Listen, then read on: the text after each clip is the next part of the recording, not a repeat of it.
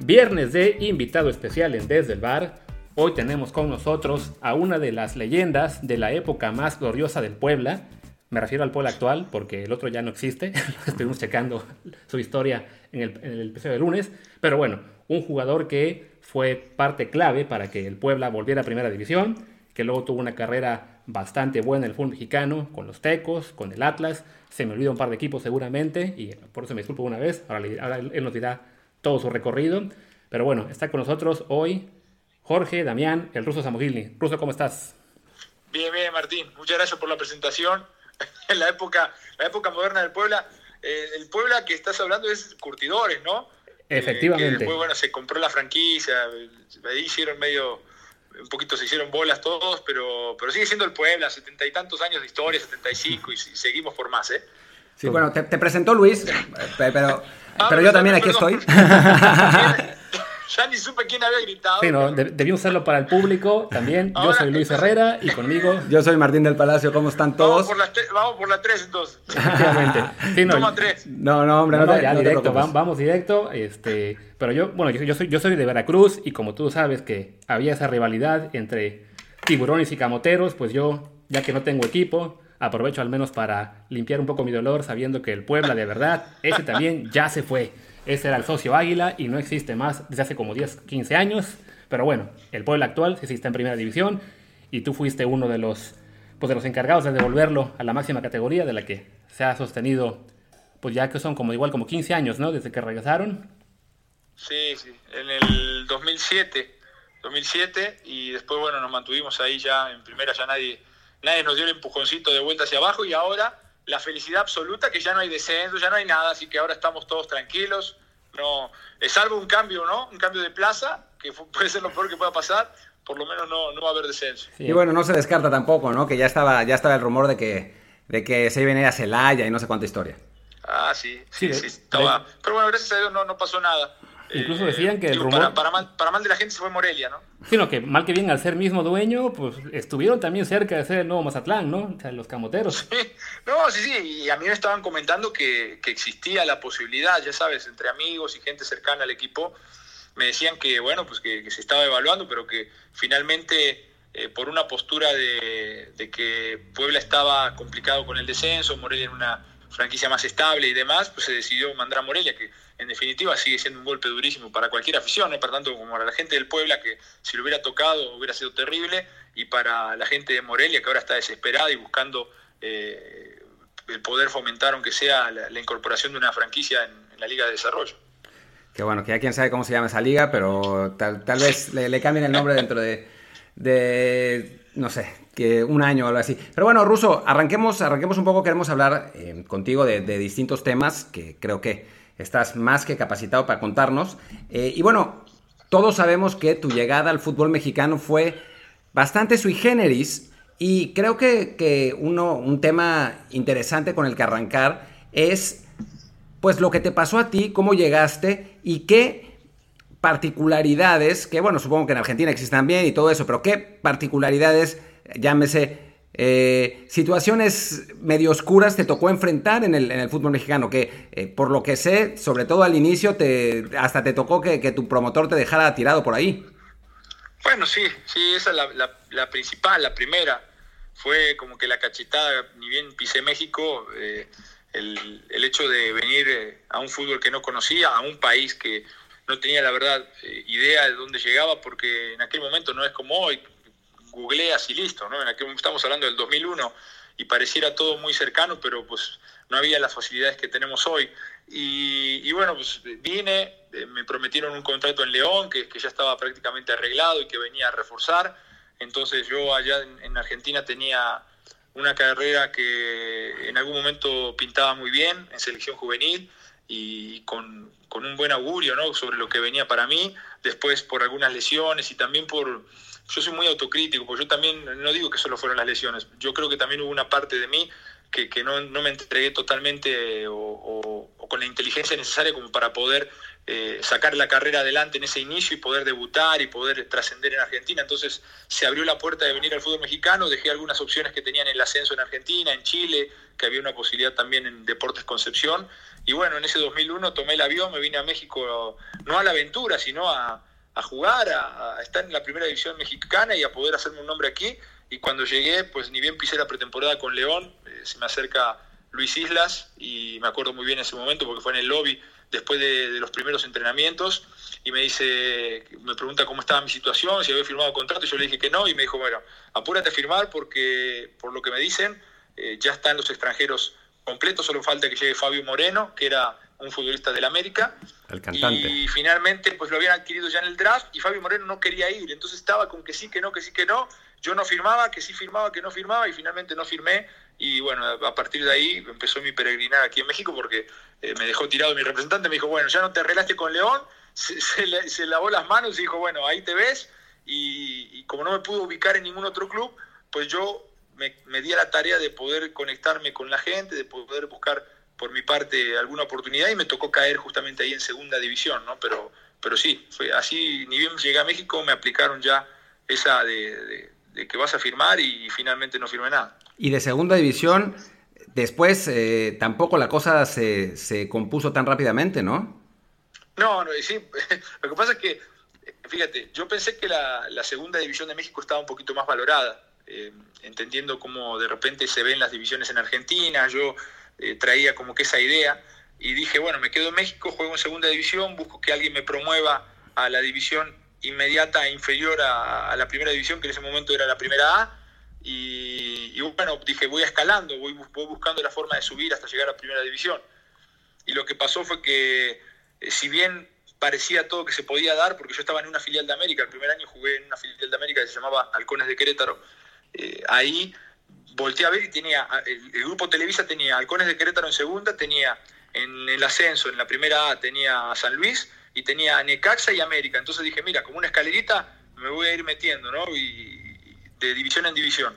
Y finalmente, ese año que jugué en, en la segunda, eh, asciende San Luis. Yo ya había hecho pretemporada con San Luis y ya estaba programado que fuera San Luis para el, siguiente torneo. Yo jugué seis meses en Halcones de Querétaro y me, vieron, me dijeron, lo queremos en, en, la primera. Pero después surgió la situación de que eh, me querían aguantar para tratar de ascender a la segunda y me prometieron que terminando el año en segunda iba a ir con, el, con la primera eh, a San Luis. Y finalmente San Luis asciende y Grupo Televisa se queda con los tres equipos en primera división, le mete una lana a San Luis. Obviamente que yo de segunda división a primera división no iba a dar el salto.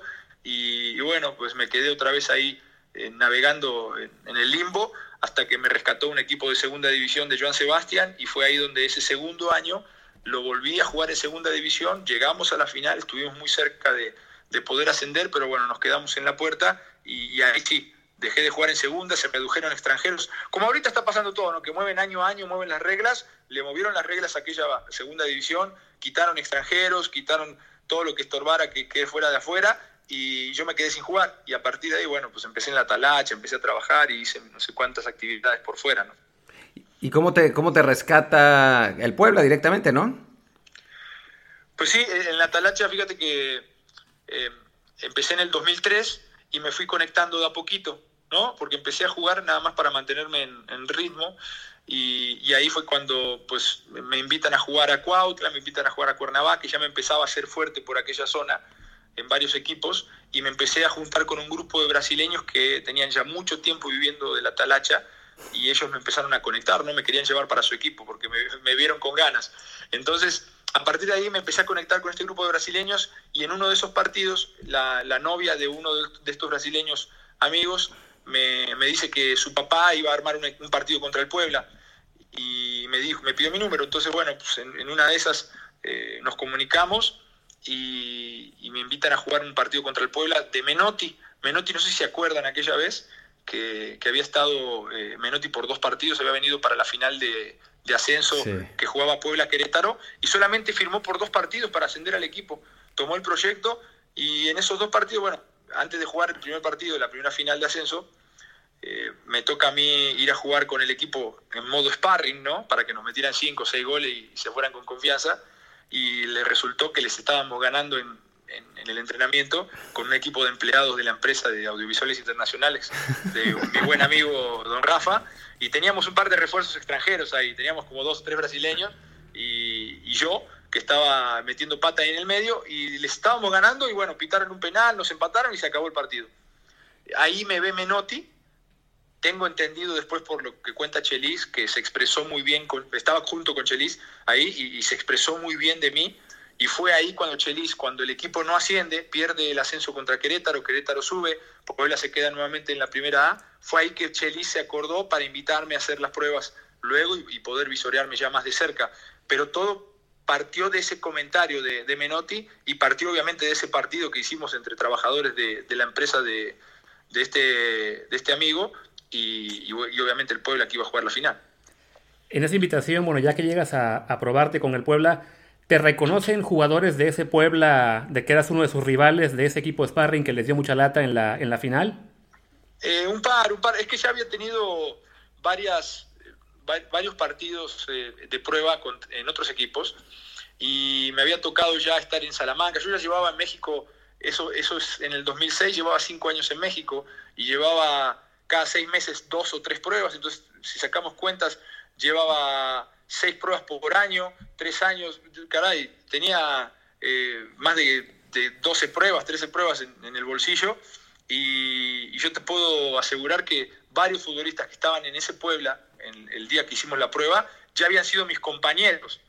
Incluso estaba a punto, estuve a punto de firmar en Salamanca, estuve a punto de firmar en Irapuato y varios de esos integrantes del Puebla ya habían sido compañeros míos porque yo estuve entrenando con Irapuato, con Salamanca, con León, con Celaya y los había conocido ahí.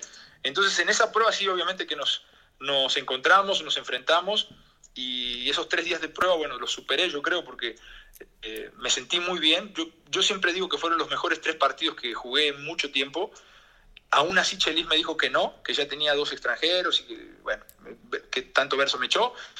Me regresé a Querétaro, que era donde yo vivía, y después me vuelven a hablar. Ya faltando una semana para que inicie el torneo, yo entré como jugador libre, me registran y empecé el torneo a la semana. Así fue como llegué a Puebla, un poquito de casualidad, un poquito con, con, varias, con, varios aderezos ahí de suerte, de, obviamente de capacidad mía, pero también que se reunieron dos o tres condiciones que, que en otro momento no se reunieron y bueno, eh, se, cayó la, adquisición de este extranjero que, me había dicho Chelis y bueno, no había eh, nadie disponible, no había mercado externo porque no había dinero. Se la jugaron conmigo y finalmente le respondí, salimos campeón y ascendimos en, en, un año. Fue una historia, la verdad, algo, algo extraña, muy, muy rápido todo para mí, pero, pero finalmente terminó todo bien. ¿no? Oye, y la esta experiencia que tú tuviste de ir de equipo en equipo saltando y eso, por lo que cuentas, o sea, un, en general el aficionado de fútbol en, México no conoce que pasan estas cosas, ¿no? O sea, no, uno ve a los, los eh, jugadores en los partidos de primera y ya está, a veces pasan los partidos de primera A, pero no saben las, pues las vicisitudes que tiene que pasar un, jugador para poder encontrar esos, esos espacios, ¿no? Es común eh, toda esta historia de, que tienes que hacer un millón de pruebas y que muchas veces no te seleccionan, ¿es, es lo normal? Sí, mira, no todos llegan por la vía corta. La vía corta es, te integras a las fuerzas básicas de algún equipo, vas escalando, eh, si eres bueno, llegas a primera división y te toca debutar. Eso es lo que a mí me pasó en Argentina hasta que llegué a primera división, no debuté y tuve que buscar otros aires. Eh, finalmente a mí se me puso un poquito más de trabas porque yo estaba en otro país, no conocía a nadie, no tenía quien me, me pudiera asesorar en ese aspecto, ¿no? Y bueno, iba hacia donde me llevara el viento y tratando de, olfatear las oportunidades. Pero, pero yo creo que en definitiva la vía corta la toman eh, muy pocos jugadores. Eh, generalmente hay terceras, hay muchísimas terceras divisiones en, México, donde hay muchos jugadores, eh, algunos muy buenos, otros no tanto, pero bueno, se van abriendo paso, pasan a segunda, van pidiendo oportunidades. es difícil, no todos viven esa, esa situación de llegar directamente a primera división. Para algunos un poquito más difícil, para otros menos, cada caso es, es individual yo creo que eh, hay, hay muchos que sí la pelean como yo y obviamente jugadores que tienen que salirse de su ciudad de, origen, tienen que ir de repente eh, porque se mueven los equipos, porque hay oportunidades en otras ciudades y con 16, 17 años te tienes que alejar de tu casa. Esas son situaciones que viven los futbolistas y que de repente no se toman tan en cuenta al momento de emitir un juicio. Somos, muy rápidos para decir, no, mira, eh, qué fracasado, mira este jugador, este eh, no sé, se agrandó y... No, a ver, espérate, los futbolistas no solamente pelean por llegar a primera división y lo hacen de forma fácil, no todos toman ese camino hay algunos que sí pican muchísima piedra y tarde o temprano les toca la oportunidad, después la aprovechan y bueno, ya si pierden o no el piso es otra cosa, pero eh, el futbolista generalmente eh, sufre para llegar a primera división. Después no me, no me, preguntes por qué se le olvida todo al, jugador, por qué algunos pierden la humildad o por qué eh, de repente se pierde el piso, pero lo que sí te puedo decir es que el que llega a primera división tiene que saber mínimamente lo que es la disciplina de levantarse temprano, de, desayunar bien, de comer a tus horas, de, de, cuidarte, de dejar cosas importantes con tus amigos para ir a jugar un partido al día siguiente, de no salir a fiestas, 14, 15 años te tienes que privar de muchas cosas. Yo el otro día se lo decía a un grupo de, jóvenes con los que me tocó platicar, eh, va a ser así, hay que estar mentalizado para que te inviten a una fiesta y no puedas ir porque al otro día tienes un partido importante. Si quieres llegar a primera, ese tipo de concesiones las tienes que hacer porque pues es así, el fútbol te exige que estés al 100, el que no lo hace y tiene mucho talento puede llegar, no digo que no, pero es difícil llegar si no te sacrificas medianamente para, para poder eh, tocar primera división. ¿no? Tú, bueno, tú que jugaste en, segunda división en estos clubes, el otro fue el Real de la Plata, ¿correcto? Sí, bueno, ese de Joan. Exactamente, que son, son equipos que desaparecieron relativamente muy rápido después de que estuviste tú en ellos. Y en general, bueno, la segunda división, ahora llamada Liga Premier, y la tercera, pues se caracterizan por tener muchísimas franquicias que cambian de nombre y sede constantemente, que además tienen límite de edad desde los 19 años en tercera hasta los 24 en la, en la hora Premier Serie. Entonces me imagino que hay muchísima inestabilidad en lo que son los planteles y es un estar haciendo pruebas. O sea, todo, bueno, en tu caso fue complicado el hecho de que fueras extranjero y justo en ese momento se, se cerraran las plazas, pero bueno, imagino que sí pudiste ver que para el jugador nacional también es este, es, este problema de que el equipo en el que estás este año a lo mejor desaparece el que sigue o lo mudan a una ciudad a, no sé, cinco horas de distancia en autobús y entonces tienes que buscarte una oportunidad en otra parte, ¿no? O sea, es, todo un... Es que, mira, no es lo mismo que muden al Morelia a Mazatlán y tú eres Aldo Rocha, ¿no? Y te ofrecen eh, el contrato y ganas un, un, buen varo, ¿no? Te vas, no hay problema. Dice, bueno, allá rento casa, todo. Ahora te quiero ver siendo un jugador de segunda división, ganando 5 mil, 8 mil pesos, que, que te vayas a 6, 7 horas de tu casa y que solamente te ofrezcan casa club y tú dices, a ver, ¿a qué voy a ir allá, no? O sea, te la piensas. Obviamente que hay que hacer sacrificios y el fútbol tiene, tiene esas cosas. No se puede ganar millones en la segunda, estamos de acuerdo.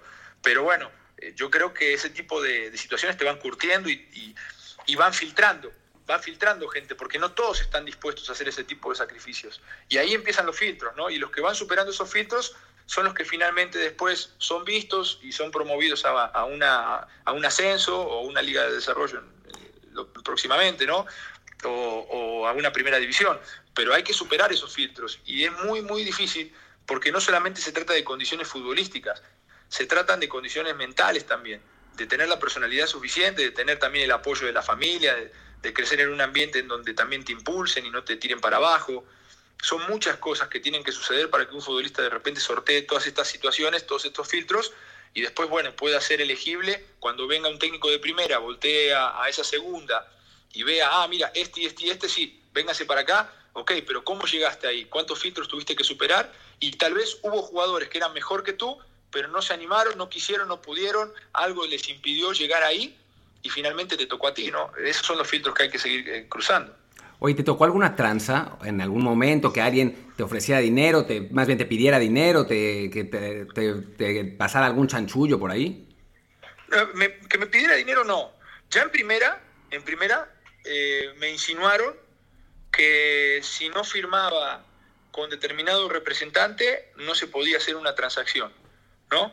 Y, y bueno, cuando a mí me pasó eso, eh, yo opté por tomar la decisión de, ir a Tecos. O sea, a mí, mira, fíjate, estaba yo en Argentina, yo eh, había jugado en Puebla el primer semestre y ya me buscaban dos o tres equipos, algunos directamente, otros por medio de, externos, ¿no? de representantes, yo ya eh, tenía opciones. Después de ese primer torneo, donde obviamente que la gente se sorprende porque me ve, sabe mi historia, me empieza a conocer, empiezan a ver que yo meto, que pateo a todo el que se me cruza, que recupero mucho, que soy un tipo bastante eh, injundioso en ese aspecto. Y bueno, llamo la atención de dos o tres equipos, me hablan sobre todo de algunos entrenadores. Entonces conocía yo a Peckerman, en aquel momento lo, conocí de selección juvenil, y, Peckerman se acercó para ver si me podía incorporar a Toluca. En Puebla pidieron mucho dinero y me dijo eh, José que, que, era muy, muy difícil que se pudiera hacer por un contención, ¿no? Pero bueno, me tasaron eh, muy alto y, ya no se hizo. Así se acercaron otros equipos. Cuando pasa el segundo torneo en primera división, eh, también se empiezan a acercar representantes y demás. Yo decidí firmar con, un, eh, con un buen amigo para que él me represente, para que él negocie por mí y para que él platique siempre en mi nombre, no para que sea, no sé, un promotor, sino más bien mi representante, mi voz y que pueda tener eh, la posibilidad de firmar por mí un precontrato o firmar un contrato con algún club que quiera, ¿no? Entonces, bueno, eh, se da la posibilidad de que se acerca la gente de Tecos, me llama, yo estaba en Argentina, me llama el licenciado de año a mi casa, y en ese interín también, eh, durante el torneo había la posibilidad de ir a Tigres, ¿no? Por, por medio de, gente de, importante del medio, del cuerpo técnico en aquel momento. Y bueno, yo cuando a mí me dicen que me querían en Tigres, yo les dije, pues hablen con mi representante, ¿no? Y, finalmente lo que me insinuaron es que si no se hacía con determinadas personas o con, una persona en especial, pues no, no podía hacerse el, digamos, la transacción. Entonces yo lo que les dije es, a ver, ¿me quieren a mí o, o quieren a, a, quién quieren? Si quieren hacer negocio, pues agarren a, un paraguayo o agarren a un, eh, a un jugador, no sé, que, que en ese momento llegaban muchos paraguayos en aquel momento a un precio medianamente razonable y se, tal vez en esa transacción en el avión se podían sumar unos kilos ahí de, billetes. Yo lo que dije es, a ver, yo conmigo, yo no hago negocio, yo hablan directamente conmigo, arreglan con mi representante mi contrato, firmo y me tiro de cabeza en la cancha por el que sea, ¿no? Por el que me firme. Y finalmente, eh, cuando me pusieron esa opción, yo tomé la de Tecos porque pues fue el que insistió por mí, fue el que hablaron directamente conmigo y eso solo quedó en una sugerencia, ¿no? Y, finalmente no se hizo nada con Tigres porque, por, eso mismo, porque había que entrarle a, no sé, no, te, no, te, puedo decir que había que dar una mordida o había que dar un dinero porque no lo, no, a mí nunca me hablaron de eso. Solo me dijeron que había que establecer la negociación a través de un representante que manejaba el fútbol mexicano. Yo le dije, no, yo no, yo no lo conozco, yo tengo a mi representante y no, no se hace y no se hizo. Finalmente firmé con Tecos y la gente se pregunta por qué firmé con Tecos y estoy contentísimo de haber firmado con Tecos. Me respetaron, me trataron muy bien, el licenciado del año y su familia fenomenal. Lástima que hoy no tenemos a Tecos, en, aunque sea en la liga de, desarrollo, pero, pero bueno, ojalá que algún día vuelvan los tecolotes. Sí, de hecho están ya en, en lo que es la Primera Serie A y se les mencionó como potencial equipo de los que iban a pasar a expansión, pero de momento, bueno, se están quedando fuera pero bueno, ahí está el esfuerzo, ¿no? Por haberlos revivido y, quizá más adelante eh, sean de los equipos que están en, posibilidad de, volver. Pero bueno, justo hablando del caso de Tecos, que ya no existe, que bueno, estuviste en estos equipos de segunda división que tampoco existen ya, y luego en clubes de primera que como Atlas y Puebla que pasaron en su momento por problemas económicos, que ya no tienen el dueño que tenían en ese momento. Eh, curiosamente, bueno, ambos pasaron por las manos de Azteca, ahora está el Puebla ahí. Eh, ¿Qué tanto te tocó a ti a lo mejor ver o, vivir el hecho de la inestabilidad económica que había en, el fútbol mexicano? Sobre todo en el tema bueno, de sueldos, de retrasos, de, que tuvieran que cambiar condiciones, de que se les pidiera a jugadores firmar dobles contratos. ¿Cómo, viviste tú esta, esta situación en México? Pues, pues, a mí me ha tocado, me ha tocado de, de todo un poco, ¿no?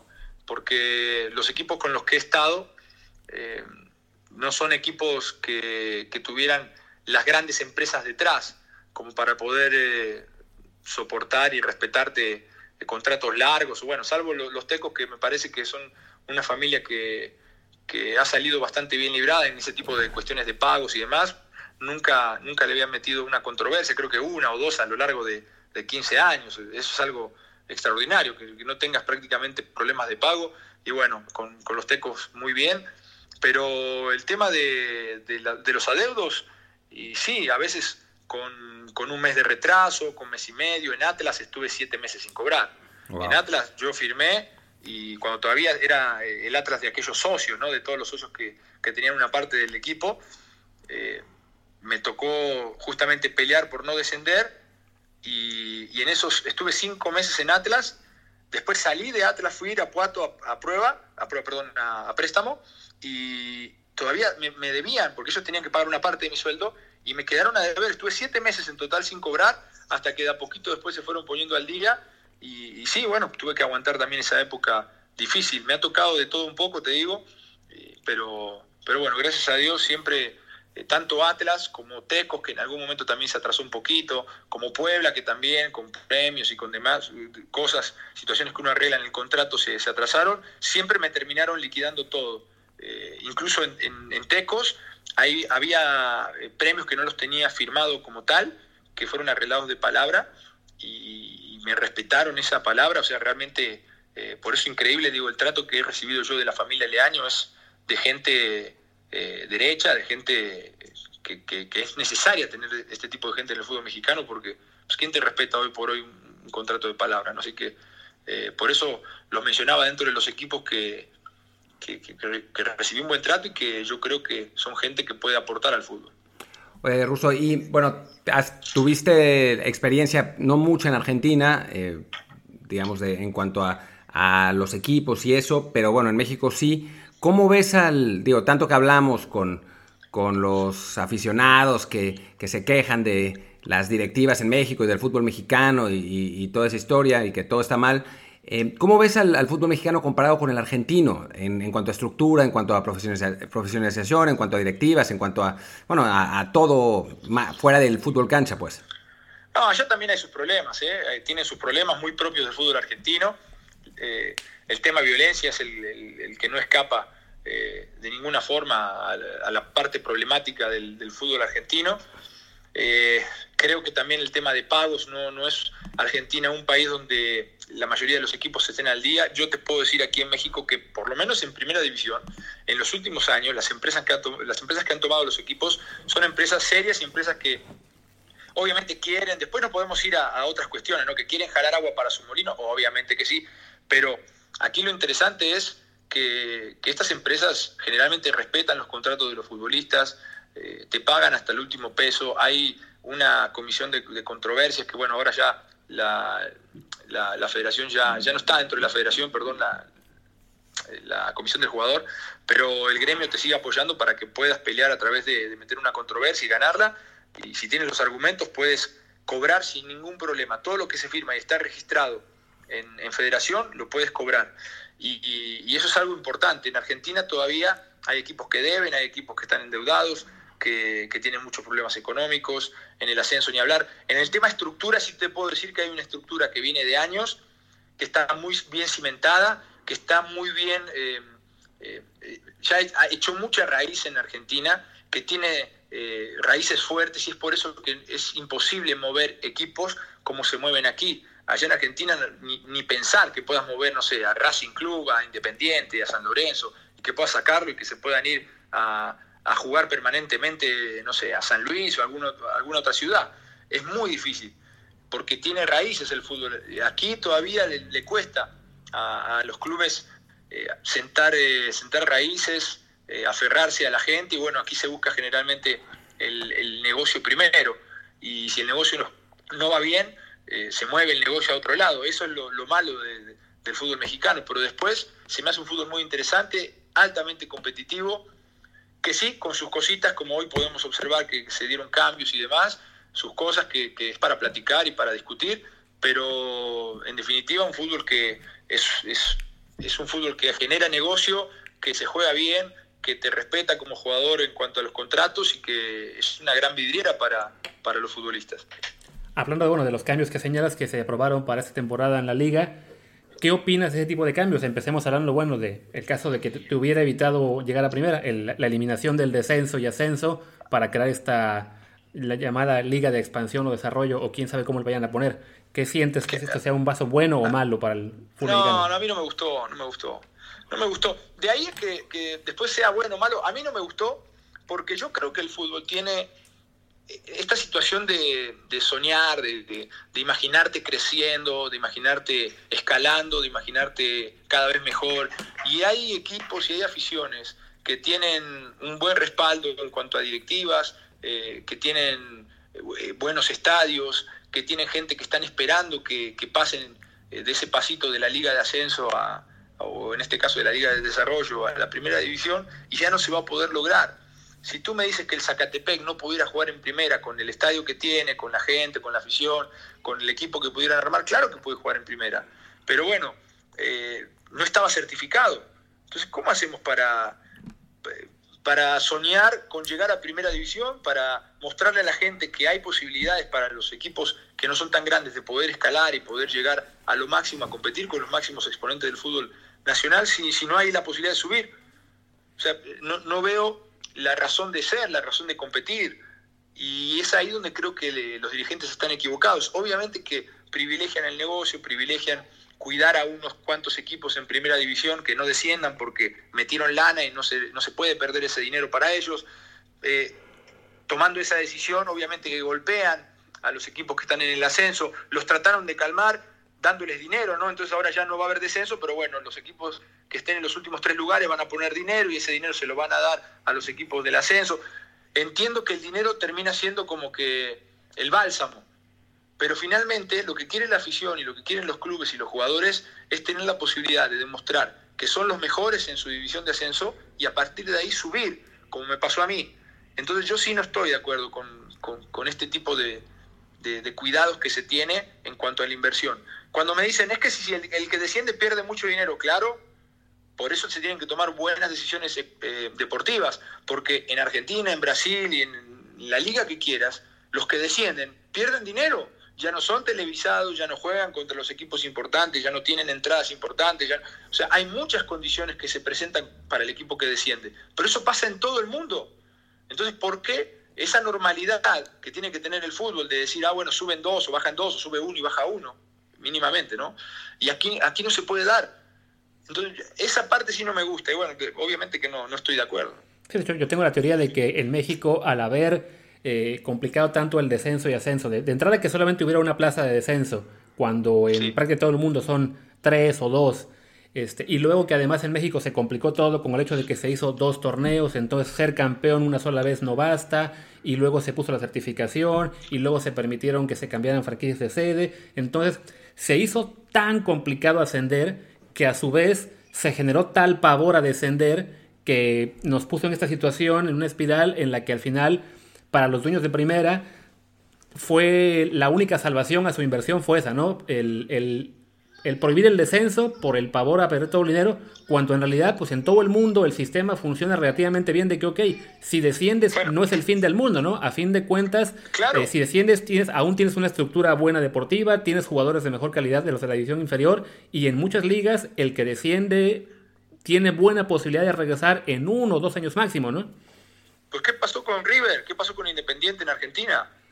Eh, dos equipos que, no habían descendido y River desciende y, bueno, fue hoy es la locura porque a River se le vienen eh, los de Boca y, les, echan carro con el tema del descenso, pero hoy River es el equipo más exitoso del fútbol argentino. Después de ese descenso se reconstruyó, se rearmó, se reorganizó desde lo directivo hasta lo deportivo y hoy es un club sumamente exitoso. Independiente no logró tal vez ese éxito como lo hizo River, pero también en ese paso del ascenso a Primera División logró una sudamericana, se estableció como un equipo competitivo nuevamente y bueno, eh, fue dando algunos pasos. Es importante que, eh, es como cuando, no sé, cuando tu hijo eh, se está por caer, ¿no? Si tu hijo no se cae, no sabe lo que es el peligro de caerse y golpearse las rodillas se tiene que caer. Cuando se caiga se va a dar cuenta que tiene que poner las manos. Entonces, si aquí estamos salvando permanentemente a los equipos que están abajo, no van a aprender, no van a aprender a organizarse, no van a aprender a dejar de hacer negocios y, poner lo deportivo por delante, y se van a seguir manejando de la misma forma. Entonces aquí lo que están haciendo es simplemente salvar a los equipos que generalmente están en el fondo de la tabla, y eso hace que sigan repitiendo la misma conducta porque saben que no hay ningún problema, más allá del dinero, que el dinero lo pueden poner, ¿no? Pero Aquí el tema es aprender, es irte a segunda, si te toca porque no hiciste una buena campaña durante tres años, porque aquí el, promedio te, da esa posibilidad. Entonces, no hiciste una buena campaña un año, no pasa nada, pero dos años no hacer una buena campaña, estamos mal. Entonces ahí sí es la posibilidad de aprender, la exigencia para hacer las cosas bien y todo eso se pierde si no tienes el descenso. Eh, así que ahí sí es que eh, podría poner el, punto que me desagrada de la liga y cómo se maneja, porque finalmente los dueños, ¿no? Si a ti te pregunto, si tú le vas, eh, no sé, le, vas a, al Leganés, ¿no? Y tienes posibilidad de decidir si hay descenso o no hay descenso, ¿qué vas a decir? No, no, hay descenso, ¿no? Si estás en el hoyo.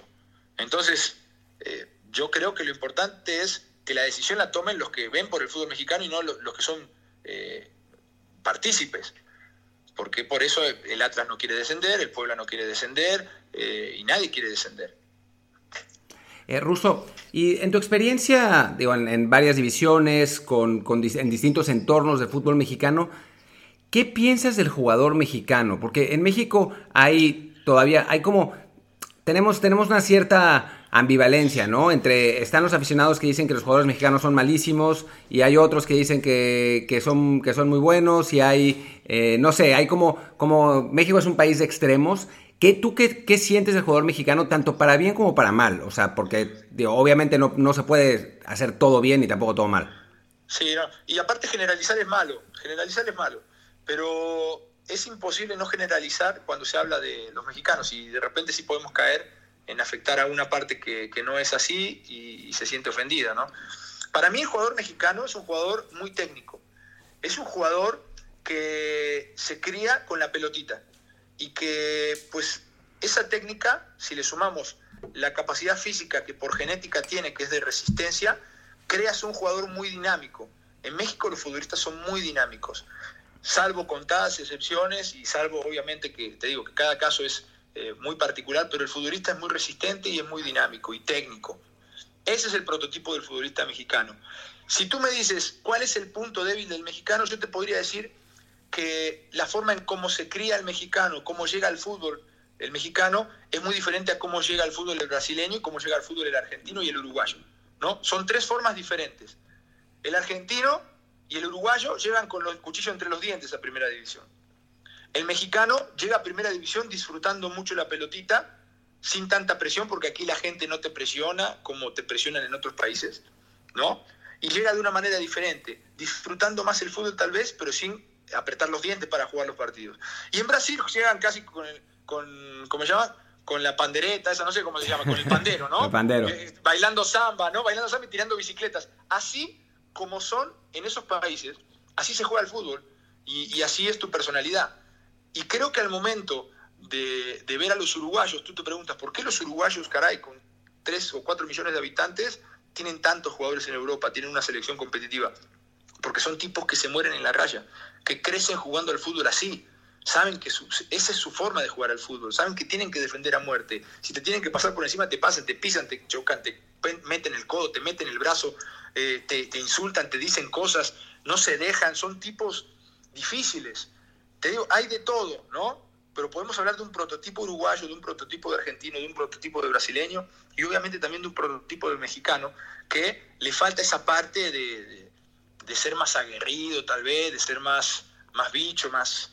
Eh, no tan inocente, ¿no? De un fútbol eh, más sudamericano. Y eh, por eso cuando vamos a la Libertadores nos encontramos también con ese, con, con ese choque de estilos. Vas a Sudamérica y es dificilísimo jugar allá. Le pasa mismo a Messi, cuando va con la selección argentina a jugar a Sudamérica se le complica muchísimo. Eh, no son los mismos partidos que juega en Europa. Y creo que el fútbol mexicano es mucho más semejante al fútbol español, podríamos decir, más abierto, de, buena técnica, de futbolistas dinámicos. Y bueno, ese es lo que yo pondero del fútbol mexicano. A mí me encanta el fútbol mexicano y me encanta el prototipo de futbolista mexicano. Ahora, si encuentras ese prototipo y le pones la personalidad de Torrado, por ejemplo, haces un jugador en potencia eh, muy bueno internacionalmente, un jugador que tiene hambre, un jugador que, quiere, que quiere más, ¿no? Y, ese es el prototipo que tendría que buscar el, futbolista mexicano. ¿Y serviría curtirse para el jugador mexicano, curtirse enfrentando a esos, a esos rivales? Porque hablamos mucho de la Libertadores. A ti, yo no sé si te tocó jugar Libertadores en alguno de tus, de tus equipos, pero bueno, jugaste en Argentina y viste eso. No, una, bueno, crecí jugando así y, y después aquí me tocó jugar la pre mm. Libertadores con Tecos, fuimos contra Juan Aurich, que lo subestimamos, creo yo, eh, pensamos que lo íbamos a pasar por encima y, o por lo menos no sé si pasar por encima, pero que le íbamos a ganar, ¿no? Y fuimos allá, nos jugaron un partido en cancha sintética, eh, apretando los dientes, te digo, ellos salieron a matarse, salieron muy al estilo de Sudamérica, siendo un equipo peruano, que tampoco es tan marcado eso en Perú, pero la verdad es que eh, hicieron un fútbol que nosotros nos sorprendimos por los choques, por la forma, la vehemencia con la que se jugaba, y, después, bueno, no pudimos ya remontarlo de local y nos tocó sentir esa parte. Es, es, un cambio radical para el fútbol mexicano competir en ese tipo de torneos, tanto en Copa América, que te enfrentas tal vez a nivel selección, es un poco más, eh, es un poco más fino el fútbol porque hay muchos mejores jugadores, pero sigue siendo esa tendencia sudamericana, ¿no? De, del árbitro dejar seguir, de los choques, de, los defensas que te, vuelven loco, que te muelen a patadas. Es un fútbol totalmente diferente al que, se juega, al que se juega en México. A mí me tocó vivirlo, ni bien llegué, y me di cuenta en los tiros de esquina. ¿eh? En los tiros de esquina son dos ecosistemas totalmente diferentes en el mismo fútbol. Vas a jugar a Argentina, en un tiro de esquina no te dejan mover, te agarran, te sacan del short, de la camiseta, te abrazan, te, te respiran en la nuca y caray. Y vienes aquí a México, te marcan a un metro y medio de distancia, te ponen la manito así, nada más, y te los puedes quitar con un simple movimiento. Y eso es lo que marca la diferencia, ¿no? esas son las diferencias. Y así como esa, pues hay pequeñas diferencias en cada partido y te vas dando cuenta que, que el fútbol es el mismo, pero se juega de forma diferente.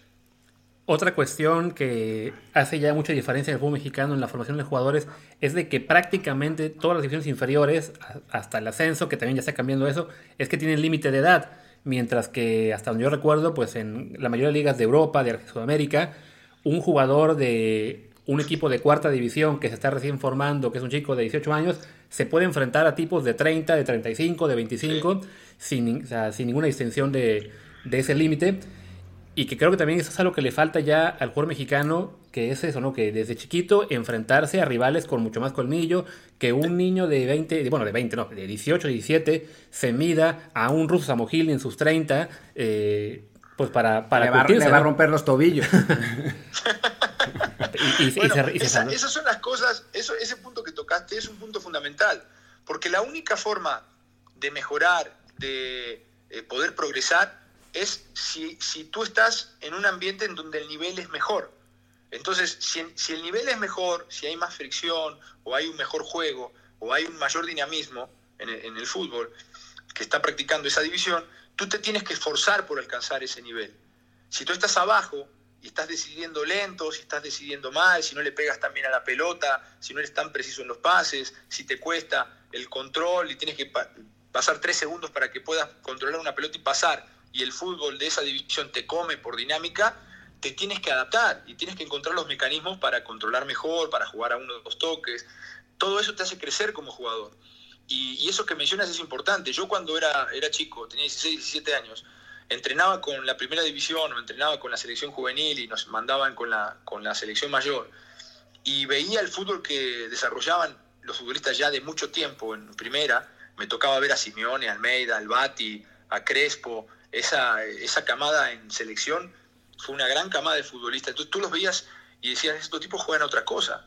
Y veías a los de primera de Independiente, en mi caso, y yo veía y aprendía viendo. Aprendía incluso en los interescuadras que nos pasaban por encima con una facilidad y decías, a ver, ¿por qué me anticipó así? ¿Qué, ¿Qué estoy haciendo mal? ¿Qué estamos haciendo mal? Claro, aprendes muchas cosas que no te enseñan los entrenadores, a esconder un pase, ¿no? Entonces tú dices, a ver, ¿por qué siempre me anticipa este cabrón? ¿Y, por qué siempre nos interceptan los pases? Claro, tú vas a esa edad, 16, 17 años, estás bien verde, levantas la carita, ¿no así? Volteas a ver a tu compañero, lo miras dos veces y después haces que vas a dar el pase. Cuando agachaste la cabeza, el otro que tiene experiencia total se adelanta tantito, juegas el pase y lo anticipó. Pierdes una pelota, pierdes dos, pierdes tres y te das cuenta que hay cosas que hacen ellos que tú no estás haciendo, las vas aprendiendo. Todo eso porque estás en un nivel eh, más, más alto. Y bueno, así vas, así vas adquiriendo conocimientos. Yo creo que eso es importante. La estructura del fútbol mexicano tal vez no está eh, diseñada de la mejor forma. Y, eso hace que se pierdan, se pierdan muchos talentos en el camino, que, bueno, que, se le complique al futbolista mexicano poder llegar bien capacitado a una primera división o por lo menos siendo competitivo ¿no? con, los futbolistas que tienen dos o tres años ya jugando en primera. Oye, tu experiencia en el banquillo. Eh, te, tocó, te tocó ser auxiliar de, de Chelis un rato en Puebla. Eh, ¿Cómo fue? Te, digo, sabemos que, no terminó muy bien, pero ¿qué, qué aprendiste de esa experiencia? ¿Cómo, te, pues, cómo, ¿Cómo lo viviste del otro lado, pues?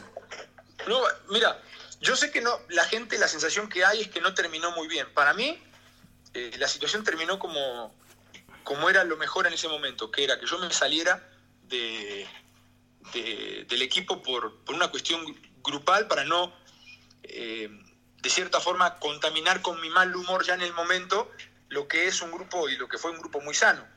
Entonces yo, a mí de nada me servía quedarme ahí con cara de, culo, ¿no? Y, estar a disgusto, eh, estar a disgusto con, con Chelis por la relación que estábamos teniendo ya las últimas semanas y no estábamos bien. Eh, yo creo que los, entrenadores y los, eh, los auxiliares deben de tener una relación muy cercana, estar en comunicación constante para poder llevar a cabo de la mejor forma el, trabajo con el equipo. Estar en la misma sintonía, ¿no? reunirse permanentemente, eh, juntarse, desarrollar ejercicios, platicar sobre los futbolistas, platicar sobre los sistemas, tener retroalimentación sobre lo que, lo que se hizo bien, lo que se hizo mal, mucha autocrítica para poder aceptar también eh, las cosas que uno hace mal. y bueno, yo creo que como, como eso yo no lo, no lo sentí al 100% en, en ese cuerpo técnico, pues para no estar a disgusto dije, bueno, doy un paso acostado, por más que es el pueblo, es que me encanta estar aquí, que estaba toda madre. Pero fue una gran experiencia, he aprendido cosas del Chelis, no solamente cuando fui eh, auxiliar ahora, sino cuando fui jugador. Hay cosas muy positivas de, de Chelis que de repente se, se tapan por todas las cosas que se dicen y porque las máscaras de perro y porque las pantallas de televisión y por el auto que regaló y por cosas así, ¿no? Pero yo creo que eh, tiene muy buenas cosas eh, para, para, poder replicar, eh, otras tal vez no, como todos, que somos buenos y malos en, muchos aspectos. Y después, te digo, desde el campo, el primer partido, esta es, algo que, que, lo sentí el primer partido nada más, pero el primer partido me pasó eh, a, 150 kilómetros por hora. O sea, es totalmente diferente. Obviamente esto no, es nada nuevo, ¿no? Es totalmente diferente ver un partido desde la tribuna sin tener ninguna implicación en el juego, digamos, en, eh, tomar parte por ninguno de los dos equipos, tú lo estás viendo como comentarista, aficionado o como un simple analista de fútbol, lo estás viendo y pasa todo y prácticamente lo ves en cámara lenta, ¿no? Y dices, bueno, debería de hacer esto, está pasando aquello. Ya en la cancha, el partido te pasa muy rápido tienes que estar alerta permanentemente para cualquier situación que se presente, un lesionado tuyo, un cambio del rival, un cambio de la formación de ellos, que si no te percatas en el momento, te pueden tomar mal parado, al, futbolista que está en el campo lo puede llegar a confundir y pues se puede generar una jugada de gol. Entonces, es, un, eh, es una labor muy compleja. El primer partido me pasó rapidísimo. Eh, fue un partido de, de mucha experiencia para mí y dije, esa noche no, bueno, no dormí prácticamente nunca, ¿no? pero esa noche no dormí particularmente porque me puse a pensar, me puse a pensar que no podía estar yo tan lento al momento de ver el partido. Me sentí lento, me sentí como que no estaba, eh, por más que yo estaba haciendo el esfuerzo por ver lo que estaba pasando, obviamente que esa es la experiencia, ¿no? Después de ese primer partido, que finalmente reaccionamos bien, ¿eh? porque íbamos perdiendo contra Pachuca, hicimos un buen cambio, eh, el equipo mejoró y, terminamos empatando. Pero a partir de ese partido sí me di cuenta y me exigí en que tenía que estar eh, sumamente alerta. Y bueno, eh, fuimos haciendo las cosas bastante bien, me quedó una gran experiencia. Traté de contrastar en todo momento lo que veía la gente que teníamos en el palco también analizando el partido, con lo que yo veía en, la primera parte, nos reuníamos en el entretiempo, estaba consciente de que veíamos el mismo partido, eso me hizo dar cuenta de que no estaba desde la banca viendo algo que no era, que suele pasar, ¿no? Entonces, para mí fue una gran experiencia, aprendí eh, muchas cosas, me quedó una gran sensación, un bichito por volver a, la banca en algún momento y bueno, esperemos que, algún día se dé, ¿no? ¿no? hay apuro, pero, pero obviamente que me gustó lo que viví ahí. Oye, como técnico, ¿cómo, cómo te describes? Porque está la, teoría a la que yo me adscribo, que es que el técnico es una extensión de lo que fue como jugador. Te, tus, tus, ¿Tus equipos van a morder y, matarse en la cancha, aunque eso le cueste piernas rotas a los rivales? no, no, Yo soy mira, yo soy un gran admirador. Si tú me dices, dame un futbolista que te encante cómo juegue en tu posición. Diego Lainez. Hoy por hoy, yo, yo, te puedo decir Busquets. Y tú me dices, a ver, güey, pero tú qué vas a tener que ver con Busquets? ¿no? Y si tú eras así, así, Busquets es así, fino, es delicado, toca de, primera. A ver, yo te puedo asegurar que si yo pudiera ser un futbolista, quisiera ser Busquets, porque controla orientado, porque sabe lo que tiene a sus espaldas, porque eh, permanentemente está escaneando todo lo que pasa a su alrededor, tiene perfecto control de los perfiles, del dominio de la pelota, pasa de primera cuando tiene que pasar, avanza y, rompe líneas cuando la tiene que hacer. Eh, es un tipo que, caray, tiene un termómetro para manejar el partido. Y, eso eh, es para mí es admirable, porque a mí nunca me lo enseñaron, canijo. Yo, yo quisiera que eh, volver atrás y que a mí alguien me diga, güey, ven a recibir entre los centrales, pero recibe perfilado. Nunca me lo dijeron a mí. Yo tuve entrenadores que me decían que me tira pierna, que, que me matara, que presionara, que, o sea, muchas otras cosas, pero nunca me dijeron perfílate, nunca me dijeron, a ver, control orientado, juégale la pelota a la pierna, eh, a la pierna alejada, o ese tipo de cosas. O no, o, no sé, lo que yo te mencionaba, ¿no? Cuando agacha la cabeza, intercepta la, jugada, el, el, pase, o sea, ese tipo de cosas nunca me las enseñaron, las fui aprendiendo con el tiempo. Y yo creo que jugadores como Busquets lo hacen desde que tienen 12 años. 11 años. Entonces, por eso se transforman en las figuras que son. Eh, uno va aprendiendo sobre la marcha y bueno, eh, como puede, ¿no? Mis equipos, si en algún momento me toca, yo quiero que mis equipos jueguen bien al fútbol, que obviamente mantengan una intensidad, pero siempre viendo el arco de enfrente, siempre eh, proponiendo, tratando de monopolizar la pelota lo máximo que se pueda para poder atacar y atacar. Y después sí, cuando yo no entiendo esos equipos que dicen, no, nosotros somos equipos de ataque. Y cuando viene la hora de defender, ¿qué? Si la pelota la tienes, estás atacando, si no la tienes, estás defendiendo. Entonces llega un momento donde también te tienes que plantar bien. Ahora, ¿dónde vas a presionar? Ya ese es otro tema. Te puedes replegar o puedes ir a presionar adelante. Y yo sí quiero equipos que, que sean dinámicos y si pueden recuperar adelante, si las características se dan, sí, se muerde. Si no, hay que ser lo suficientemente inteligente como técnico para saber tirar aunque sea 10 metritos para atrás el equipo, te plantas en el medio y puedes achicar los espacios de otra forma todo dependerá de, lo que me toque, si en algún momento me toca dirigir, pero, pero obviamente que, a mí sí me gustan los equipos que van al frente, totalmente diferente a lo que tal vez era y expresaba yo como jugador. Oye, y bueno, pues ya que, ya que tocamos el, tema Laines y como ya se nos está acabando, acabando el tiempo, a ver, ¿qué tienes contra mi pollo Diego Laines? Habla ahora o calla para siempre.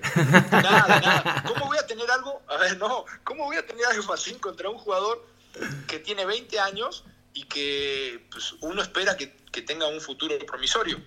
Yo lo que creo, y en algún momento lo manifesté, es que Diego no tiene las características eh, que tú mencionaste en algún momento que tenía, que, dijiste hasta que iba a ser prácticamente un parteaguas en el fútbol mexicano. Que iba tampoco dije eso, tampoco dije eso. Al mundial, que eso sí. Al mundial porque iba a ser una solución para Osorio y para todo. No, no dije, eso nunca lo dije, eso nunca lo dije. Lo que dije otra cosa. Dije que había que llevarlo a la convocatoria para que, tu, para que tuviera experiencia, aunque después no fuera al mundial. Eso, fue lo que dije. Nunca dije que fuera a ser la solución. Obviamente le falta, pero es que a mí sí me parece, y, creo que dentro, del, dentro de lo que hemos estado hablando, que para un jugador, o sea, en, por ejemplo, en 1994, Ronaldo fue al mundial con Brasil. No jugó, pero fue, ¿no? Después, en, si no me equivoco, en 2002 fue Kaká. Jugó 10 minutos pero fue. Y me parece que haber tenido esa experiencia, a un jugador con mucho talento, yo quizás debo reconocer, quizás sobrevaloré a Laines y no va a ser tan bueno como, como pensé, porque no se está desarrollando como yo hubiera querido, ¿no? Pero bueno, en fin, un jugador al que le ves un talento especial, me parece que le podría ser muy útil ir a una experiencia así, porque cuando le llegue cuatro años después, va a afrontarlo de una manera distinta, no, no se va a cagar como, como decimos, ¿no? Sí, sí, claro. Entonces, ese era mi punto de vista. ¿Qué talento le ves? ¿Qué, talento le ve? Pues eh, que le veo, tiene un, regate en corto increíble, ¿no? O sea, me parece que el tipo en corto, en corto define muy bien, ve, muy bien los espacios, o sea, es, una de esas cosas que le, que le salen naturalmente y tiene un arranque también muy rápido. El problema para mí es que físicamente no está. Entonces, te gana en tres pasos, pero después al quinto paso ya lo volvieron a alcanzar. ¿Cómo físicamente no va a estar Martín, ¿cómo físicamente no va a estar si tiene 20 años? Si a esa edad no estás, ¿a qué edad vas a estar? Y... Eh, yo lo que, lo que creo, mira, perdón que te interrumpa. Dale, dale, adelante, eh, claro. Yo lo que, mira, déjame que te explique estas dos situaciones. Primero, estoy totalmente eh, en tu barco en ese aspecto de que tiene un regate en corto y un arranque que pocos futbolistas mexicanos tienen. Eso hace que de repente esa situación particularmente la sobrevaloremos, digamos, puta, es un cabrón que no hay así ¿eh? en México. igual el Tecatito puede ser, ya no tiene ese arranque, pero antes te hacía una fiesta, te salía y no lo agarrabas más. Ese tipo de jugadores livianitos, habilidosos, encaradores y, eh, eh, con, posibilidad del uno contra uno y de limpiarte en una gambeta, son pocos los futbolistas mexicanos de esa condición. Y ahí sí, cuando, cuando apareció Laines en primera, hizo un par de jugadas así, dije, ah, cabrón, tiene un arranque que eh, es, imponente, porque cuando te, finta, te, mueve para un lado, va para el otro y adiós. Como es una plumita, eh, flota el tipo en, la cancha. Ahora, el tema pasa cuando tiene que tomar la decisión importante de filtrar, la decisión de centrar, la decisión de disparar a gol.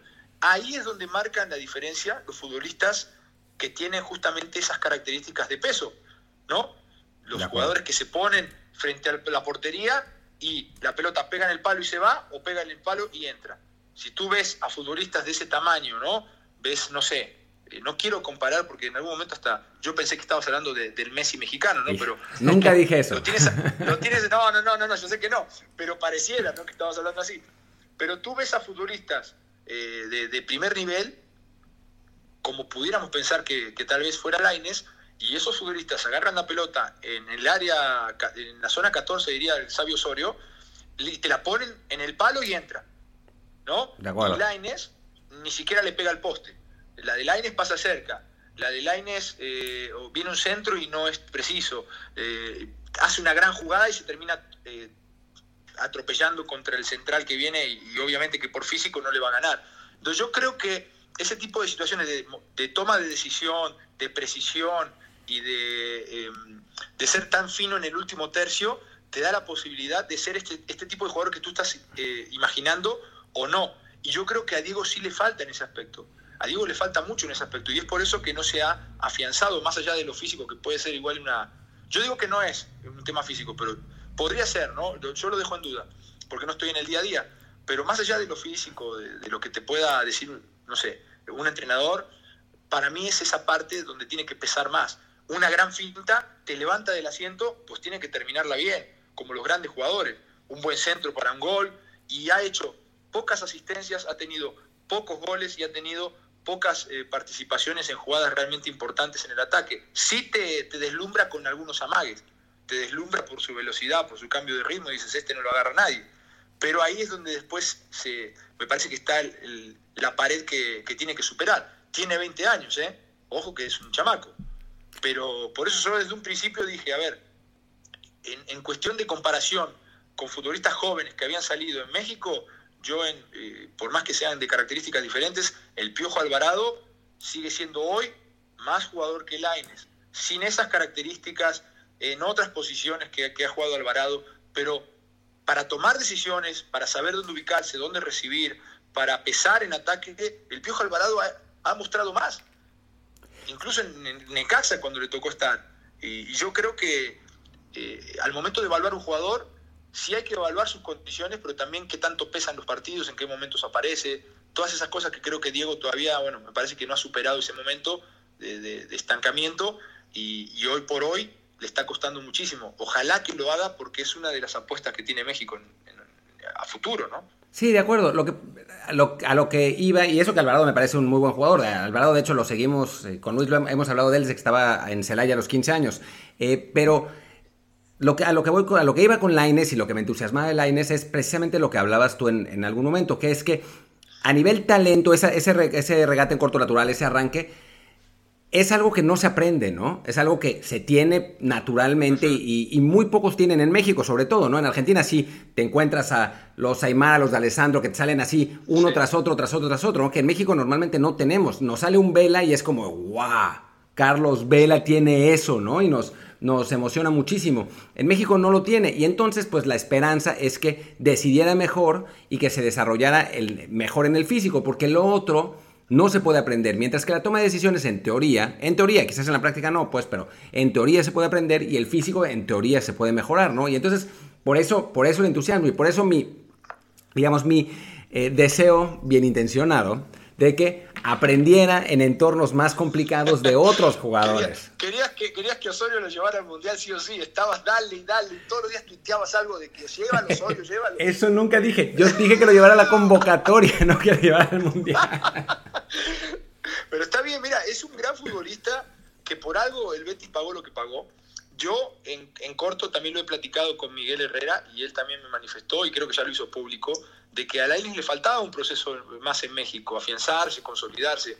Pero él, bueno, quiso tomar esa oportunidad porque tampoco es, es fácil eh, este tipo de decisiones. Te ponen 12 millones de euros o no sé cuánto pagaron por, por Lainez, 14. sobre la mesa y, te dicen vente al Betis a jugar contra, no sé, contra Messi, contra Busquets, a enfrentar a, eh, en su momento, no sé si estaba todavía Dani Alves, pero vas a enfrentar a los máximos exponentes del fútbol de Real Madrid, Barcelona, y, dices, a ver, a quedarme aquí un año más, no, pues allá voy a ganar bien, voy a estar en el fútbol europeo, voy a dar ese salto, todos quieren dar ese salto. Y creo que, en definitiva, tomó la, decisión en base a personalidad, que eso es válido, pero, pero bueno, no, no salió como pensaba. Ahora yo lo que creo es que tendrá que descender el nivel de la liga en donde participa, irse a una liga holandesa, irse a una liga de Portugal, eh, foguearse, hacerse y esperar que, esa experiencia le pueda dar el volver a, la Liga Española o el volver a el participar en otra liga también importante de Europa para poder mostrar las condiciones que, yo creo que también tiene, pero que todavía no las ha explotado al 100. Esa me parece que es la clave, ¿no? Y sobre todo pesar en el último tercio donde los ofensivos se hacen grandes, donde los ofensivos te marcan diferencia. Y, ahí creo que es donde más está, eh, está flaqueando, ¿no? De acuerdo. estamos, de acuerdo a final, a, final de cuentas. Eso me da, me da mucho gusto. Al fin llegamos a, un punto medio. Sí, no, no. Es que, es que yo no, nunca he negado que tiene condiciones, ni aparte tengo nada contra él porque ni lo conozco y se me hace un chavo eh, muy bien educado, se me hace un chavo bárbaro para, para lo que es el fútbol, que generalmente venimos todos de, clase media baja y muy rústicos y llegamos y, nos llevan a una ciudad nueva y estamos así como si fuéramos que, que venimos del campo a la ciudad, ¿no? Y observando todo el tipo es, es, un chico muy preparado, es un chico de buena familia, es un chico que te habla idiomas, que, que, se maneja muy bien ante la prensa, que tiene eh, mucha ecuanimidad cuando habla, eh, está centrado. Entonces, yo creo que es, es un buen exponente, pero eh, tendrá que sus condiciones crecer y, transformarse en ese jugador que, que muchos ven, que muchos ven, pero que todavía me parece que no es realidad. Y bueno, y digamos que sí, la Ines, la Ines esperamos que que termine de desarrollarse y que nos dé muchas satisfacciones, en particular en 2026. La Copa del Mundo, ibas a decir. Exactamente, pero la, pregunta que, la pregunta que sigue es, si no es la Ines, la Ines quien nos dé estas satisfacciones, ¿será el danilismo? te, te, puso, te puso, te la puso complicada, ¿eh? A ver. Que, yo veo que tiene muy buen promotor en Twitter. No, no creo, no creo. A mí me encanta porque en estos momentos de cuarentena, donde estoy encerrado, ya llevo como 80 días encerrado en mi casa. Y, bueno, pues tengo un fondito y, la verdad es que yo soy, soy comentarista, pero antes fui entrenador y antes jugador, ¿no? Entonces me gusta, eh, primero que él tiene dos años y medio, más o menos, dos años, él tiene ocho ahora, a los seis años, sí, fue que me dijo, papá, quiero, quiero jugar al fútbol quiero ir, quiero ir a, una escuelita de fútbol, quiero ir al curso de verano de fútbol. Porque antes de los seis años, él no le gustaba el fútbol, en mi casa no había ni un balón y, nunca lo obligué a patear una pelota. De hecho, a él le gustaba el karate y lo metimos a clases de capoeira durante dos años. Entonces, esa era la normalidad en esta casa, hasta que un día dijo, papá, quiero una clase de fútbol, lo llevé, no sabía patear la pelota, su primer, le enseñé a pegarle a la pelota, porque todo lo que ven en los videos se lo enseñó papá, hay que decirlo. le enseñé a pegarle la pelota con el empeine, después me di cuenta que tiene una buena sensibilidad para pegarle el balón. Y, y bueno, su primer gol, agarró una pelota en el área, él tenía seis años, empezaba a jugar y no sabía patear todavía, le pegaba con la punta, yo le enseñé y aquí en 15 días practicamos un poquito la clavó con la punta, eh, digo, con el empeine en el ángulo, pero de su propia portería. ¿eh? Hizo un autogol. Entonces terminó el partido llorando y cuando salió eh, salió llorando y le digo, pero ¿por qué? ¿Por qué estás llorando? ¿No viste que la clavé? No sé qué. Y no, pues yo, claro que lo vi. Si todo el mundo me volteó a ver, los de mi mismo equipo me dijeron, hey, tu hijo qué pedo, ¿no? O sea, realmente fue, fue rarísimo. Pero no saben lo que le pegó a esa pelota, lo bien que la aprendió. Entonces yo le dije, a ver, déjate del gol en contra, porque fue un gol, un gol en contra y una tontería, ¿no? Pero, a ver, eso es porque no entiendes todavía el fútbol, porque eres un niño que tiene tres semanas jugando al fútbol. Pero en tres semanas, hoy le pegas con el empeine, le digo, ¿y viste dónde la pusiste? Porque la agarró ahí afuera del área y pum, mocos, adentro del ángulo. Le digo, ¿viste dónde la pusiste? Le digo, ahora haz eso, pero del otro lado. y finalmente, finalmente fue intentando, intentando y ha mejorado y ahora es un apasionado del fútbol. A mí me encanta porque me quita las ganas de entrenar, ¿no? Yo por lo menos lo agarro a él y le pongo algunos ejercicios y me quito ese bichito. Y a él le gusta porque eh, está en contacto con la pelota, es hiperactivo. Y, bueno, pues los dos quemamos energía y, la pasamos muy bien. Y mientras esté aquí, pues, y mientras él quiera, ¿eh? le voy a dar esa, esa posibilidad y, y, él me va a dar esa posibilidad. Ahora, si el día de mañana va a ser o no, porque mucha gente me dice, güey, no mames, que qué bien le pega a tu hijo, va a jugar en el pueblo, va a jugar en la selección y va a ver, espérate. Calma. Para que un futbolista llegue a primera, tienen que pasar, como te decía, muchos filtros. Y esos filtros, muchos dependen de la técnica, otros dependen de la personalidad, otros dependen del apoyo, otros dependen de, de, lo que quiera él en la vida. Se te puede cruzar una, una alta morena de ojos verdes y adiós. Eh, te vas por otro, por otro camino, ¿no? Entonces pasan muchas cosas en la vida de un ser humano para que llegue a primera división. Si él quiere, como yo le digo, si tú quieres, pues dale para adelante y yo te voy a apoyar. El día que no quieras, me dices, papá, no quiero, bueno, entonces ahora, ¿qué le vamos a meter esa misma pasión que tienes con el fútbol? ¿A qué? ¿A los estudios? ¿A qué? ¿A arquitectura? no sé, a derecho? Tú me dices y vamos sobre una carrera porque también es bueno en, la escuela y eso es lo que le manifiesto yo, ¿no? Con pasión, con entrega, con disciplina y hasta el momento lo ha hecho bastante bien. Así que yo estoy muy orgulloso de él, muy contento no sé si vaya a llegar a primera, pues queda muchos, muchos, muchos años de, por delante. Pero bueno, eh, quién sabe, vamos a ver qué pasa, ¿no? Igual yo ni, sé si, voy a estar aquí en Puebla, en, Querétaro, en donde sea que esté viviendo, pero, pero lo voy a tratar de apoyar para, para que él haga lo que lo hace feliz. Igual a mi hija, ¿eh? que también va a gimnasia, eh, trato de no compartir muchas cosas de mi hija porque la verdad es que no soy tan afín a la gimnasia, pero, pero, mi, hija, mi hija también tiene sus cualidades, hace gimnasia, mi otro niñito también, y estoy contento aquí en la casa con ellos y, y bueno, pues trato de, de compartir ese momento de felicidad con ellos. A veces subo a Twitter algunos videos, pero la gente se fastidia y, y, ya por eso más o menos voy midiéndole porque van a decirte pesado otra vez con su hijo. Y... o sea, yo por lo menos le he visto más y mejores goles que a ti en el profesional, ¿eh? O sea, ya en ese sentido... ni ya, No, no, ni hablar. A ver, a mí mi hijo, mi hijo el otro día me preguntó, papá, dice, ¿tú, tú le pegabas así cuando eras chico y me dio vergüenza. le dije, hijo, yo nunca le pegué así a la pelota, le digo. Le pegué así cuando tenía ya 20 años. O sea, nunca le pegué así. Y, y te puedo, digo, tengo acá videos de todos los colores, ¿no? Le, pongo pruebas porque le encantan los retos le, le pongo un globito, le pongo como una, eh, una canasta en los ángulos y cuando le veo la pegada, digo, a ver, si esto lo desarrolla bien puede ser algo muy, muy importante para él si es que quiere jugar al fútbol, eh, como digamos como herramienta dentro de un campo de juego.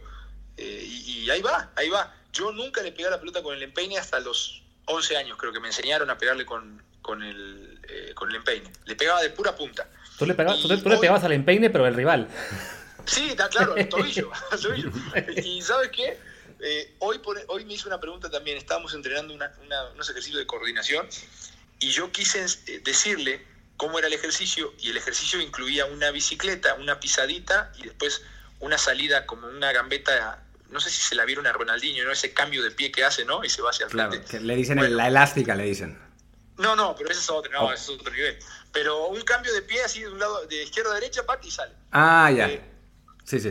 Y, y, tú sabes, eh, le quise poner la muestra y hice, una y se me fue la pelota.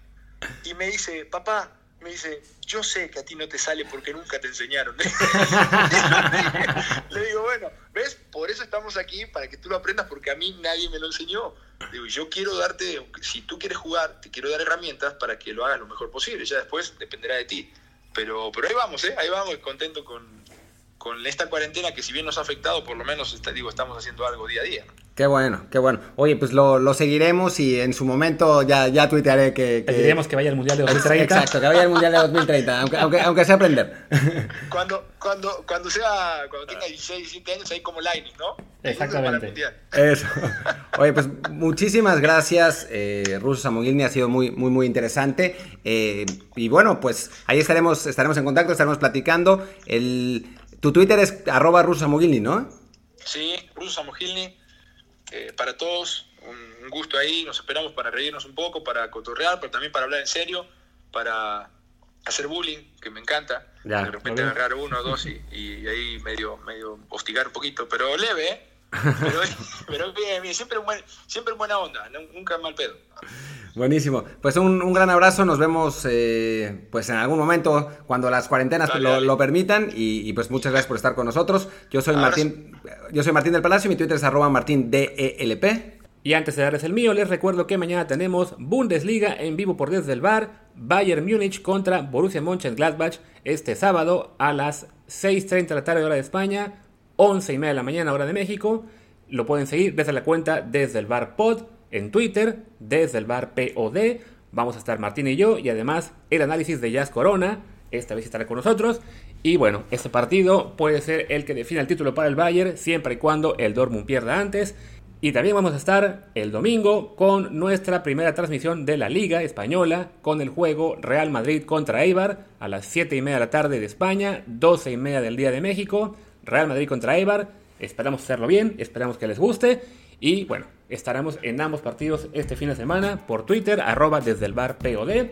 Y más tarde también lo subiremos a el podcast para que lo puedan seguir sincronizado con un video en todo caso más adelante. Y ahora sí, yo soy Luis Herrera y mi Twitter es arroba LuisRHA. Eso es todo por hoy. Hasta luego. Chao.